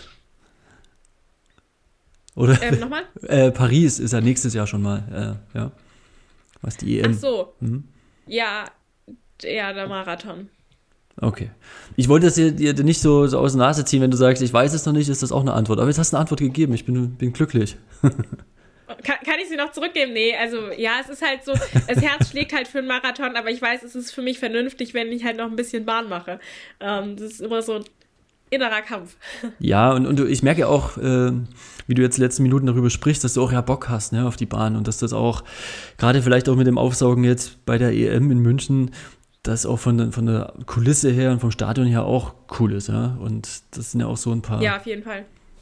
So ein paar Aspekte, die da auch eine, mit einer Rolle spielen und da einfach äh, die, die Zeit zu haben und ja, das, das kann ich schon gut verstehen. Und ich meine, auch eine Katharina Steinruck hat es ja auch geschafft, ja, dass sie da neue Bestzeiten schafft, ähm, trotz, trotz Marathon-Fokus, ja. Wobei jetzt der Fokus ja bei der EM ist ja hinlänglich bekannt, dann jetzt auch so ein bisschen zwei- oder zwiespältig war, aber nichtsdestotrotz hat sie auch ein tolles Jahr hinter sich, ja. Was die Unterdistanzen betrifft. Ja, ja, das war auf jeden Fall äh, ein Hammerstart. Ja. Und das kann ja genauso gelingen. Also von daher, ähm, würde ich sagen, wir, wir, wir sind da mal, ja, blicken ein bisschen freudig dahin, weil das, das Thema ist dann schon spannend. Ähm, ich weiß nicht, du wirst uns jetzt auf Instagram da nicht ständig darüber berichten, wie die Gefühlslage ist, aber du wirst halt dann einfach sagen, äh, wo du starten wirst, ja. Ich denke, dann wirst das du einfach. Das interessiert ja keinen. ja, das denke ich mir halt auch voll oft. Also, wenn ich dann so überlege, ach, soll ich das und das teilen, dann denke ich mir, ja, also jetzt mal ganz ehrlich, das interessiert doch keinen. nee, ähm, was, was würdest du teilen? Wo überlegst du kurz? Nee, ich meine allgemein jetzt, also so, wenn ich jetzt jeden Tag meine Gefühlslage posten würde, so. würde ja kein Mensch interessieren. Ja, ja. Ja, ne, klar, ich meine, man hat eh dann nur die Wahl, positive Nachrichten zu produzieren, ja, weil es dann halt ähm, irgendwie bekömmlicher ist oder so, ja. Das will mir auch nicht sagen, oh, heute habe ich einen richtig scheiß Tag gehabt und das Training war rotz und ich weiß überhaupt nicht, wo ich starten will. Dann sagen ja alle wieder, na Miri, wäre doch mal klar und so, das ist ja auch schwer immer nachzuvollziehen, ja. Ja, aber das finde ich auch manchmal wichtig. Absolut. Also, ja. Dass man dann halt mal sagt, ja, also das fiel mir jetzt irgendwie schwer und es gehört halt auch zum Sport und äh, das ist ja normal, dass man als Athlet da auch manchmal keinen Bock drauf hat oder irgendwie eben mit sich selbst oder mit dem Training unzufrieden ist. Also wie gesagt, ich denke, ähm, du wirst dann einfach die, die Starts so verkünden, wie es für dich gut ist und dann ist das dann, dann die Richtung, ja, und dann kann man ja das dazwischen ähm, ungefähr abschätzen, was, was die Idee dann dahinter ist, ja, und meistens musst du irgendwelche Siegerinterviews geben oder zumindest, weil du in den Top 3 bist, also da, da kriegt man schon ausreichend mit, wie, wie, wie die Lage ist und der Plan. Ja. Ja, naja, dann welcher Wettkampf dieses Jahr noch? Irgendwelche Crossläufe geplant? Ist, ist das wieder Fokus, also die Cross-Saison? Oder oh, dieses Jahr ist schwierig, mhm. weil ich, ähm, also gerade ist es so, dass äh, ich mich noch so ein bisschen erholen muss mhm. äh, von allem. Ich habe ja, muss das irgendwie alles auch nochmal sacken lassen. Ich hatte schon so das Gefühl, dass man jetzt so von, von einem Highlight zum anderen, äh, ja, von, von Valencia nach Sevilla und dann irgendwie versucht Bahn und dann Marathonvorbereitung für die EM und äh, deswegen wird jetzt dieser Herbst, Winter ein bisschen entspannter und äh, wir haben jetzt noch gar nicht konkret die Wettkämpfe besprochen. Ähm, ich werde jetzt auch noch zwei Wochen ja ganz locker machen oder Pause, dass ich mal alle paar Tage nur laufen gehe und dann fange ich erst wieder in Ruhe an und dann werden wir mal schauen, wie schnell ja die Form wieder da ist und ähm, genau, dann, dann werden wir entscheiden, welche Rennen ich noch machen werde. Okay. Aber auch das wieder sehr, ist auch eine Qualität, ne, so, so richtig gut rauszunehmen, ja, und nicht schon wieder dann alles hinter äh, dem nächsten großen Ziel hinterherhecheln, sondern das wird schon von alleine kommen und sich auch bewusst zu sein, sich eben zu erholen, ja, und nicht jetzt das nächste wieder draufzusetzen und wieder draufzusetzen, das, das geht meistens auch nicht lang gut, ja. Ja, ja, das war mir jetzt äh, dieses Mal echt besonders wichtig, weil ich eben das Gefühl hatte, dass ich das jetzt äh, in den letzten zwei Jahren nicht so hatte, mhm. weil ich finde so Pausen, wo man dann eben verletzt ist oder so, dann arbeitet man ja auch an der Baustelle. Das ist halt nicht so eine wirkliche Pause. Es ist halt doch was, wo du dann diesen Stress hast, wo du versuchst, so schnell wie möglich wieder gesund zu werden. Und ähm, eine Pause, in der du gesund bist und einfach sagen kannst, okay, ich mache jetzt Pause, weil es mir gut tut, ist nochmal was ganz anderes und so viel erholsamer. Und äh, das brauche ich jetzt auch einfach für den Kopf und das genieße ich jetzt auch. Ja. Dann wollen wir dich nicht länger, also ich will dich nicht länger stören beim Genießen. Bist du auch gerade in Berlin, ja, also auch weg von, von dem großen Laufthema, was die Räumlichkeit betrifft, jetzt in den letzten Jahren genau. zumindest. Und naja, wobei mit der Familie hier ist, äh, die mussten mich natürlich auch nochmal alle ganz detailliert nochmal alles ausfragen. Aber oh, das Gott. haben wir jetzt auch hinter uns gebracht. Und, und, hast du das, wie, wie, hast du das gemacht? Hast du das äh, organisiert in einem großen Familienabend, wo du dann einmal nur was weiß ich, auch einen Beamer anmachst und hier, das war mein Jahr. Äh, wenn ihr Fragen Stimmt. habt, bitte einmal stellen.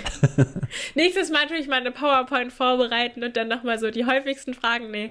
Aber es ist natürlich auch schön, wenn man sieht, wie, wie sehr sich alle gefreut haben und wie sehr sie alle mitgefiebert haben. Also, äh, mein Onkel meinte auch, er war eigentlich im Urlaub mit der Familie und das, er meinte, das war eigentlich Highlight des Urlaubs, dass sie da alle, statt am Strand waren, sie alle vorm PC gehockt und haben den Livestream geschaut und mitgefiebert. Das ist natürlich auch voll schön, das zu hören und ähm, dann auch die Begeisterung bei den anderen in den Augen zu sehen und wie stolz die alle waren, das ist äh, auch ein ganz tolles Gefühl. Ja, und dann halt auch so die, jetzt mal wieder so die Nähe da aufzusaugen, ja, was alle so erlebt haben während des, des Rennens, ja, das ist, ist ja schon auch, auch cool, ja, kann ich mir gut vorstellen. Ja. Gut, dann genießt das mal noch weiterhin und äh, erhol dich weiterhin gut. Waren, wie gesagt, glaube ich, harte, harte Zeiten jetzt äh, in den letzten zwei Jahren, wie du selbst schon gesagt hast und da ist natürlich die Ruhephase mehr als verdient. Ja.